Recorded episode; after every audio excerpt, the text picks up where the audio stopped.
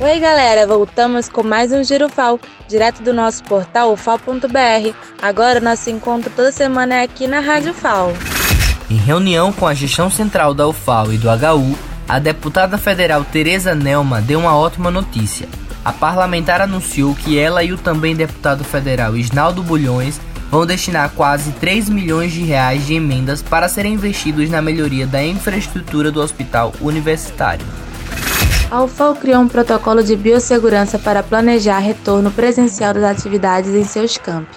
O documento foi elaborado pela Comissão de Gerenciamento da Covid-19, que estabeleceu condições essenciais para qualquer retorno às atividades presenciais, sejam administrativas ou acadêmicas.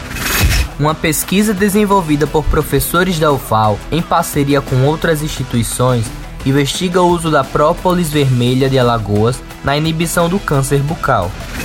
A COPEV está com edital para credenciamento de servidores ativos do Poder Executivo Federal para a prestação de serviços eventuais em 2021. As inscrições podem ser feitas gratuitamente pelo site da COPEV até a próxima quinta-feira, 8 de abril.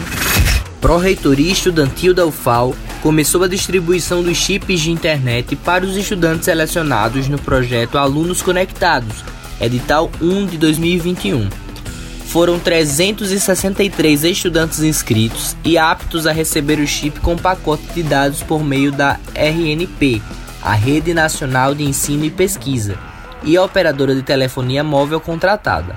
Esse é o terceiro edital do projeto e, desta vez, contempla os matriculados no período letivo 2020.1.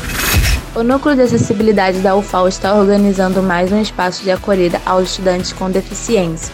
A equipe começa a realizar reuniões mensais exclusivamente com esses estudantes que precisam dialogar sobre o momento da pandemia de Covid-19. A estudante Raíssa Lima, da Faculdade de Economia da UFAL, conquista a vaga de trainee para negros no programa do Magazine Luiza. Foram mais de 22 mil inscritos e Raíssa ficou entre os 19 aprovados. Ela foi a única lagoana aprovada.